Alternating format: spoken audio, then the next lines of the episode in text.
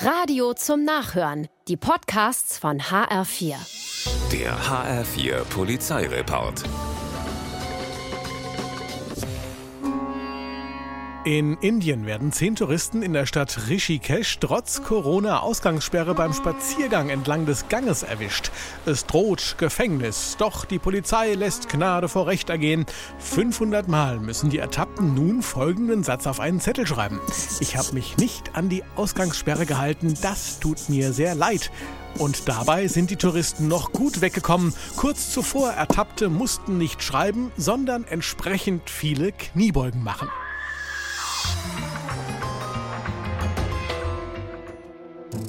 In Schweinfurt klaut ein 32-Jähriger ein Spielzeugauto aus einem Keller und bietet es danach im Internet zum Kauf an.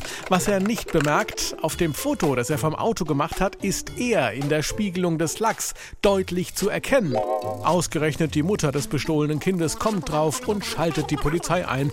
Die hat leichtes Spiel und nimmt den 32-Jährigen fest. Wie sich herausstellt, ein Serieneinbrecher, der nun in Haft sitzt.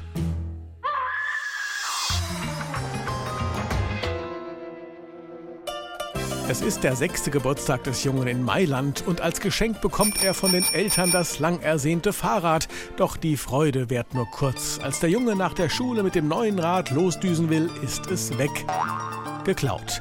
Die Polizei kommt und hilft, anders als gedacht. Beim Anblick des tieftraurigen sechsjährigen Italieners beginnen die Beamten sofort auf der Wache zu sammeln und kaufen dem Jungen kurzerhand ein neues Rad.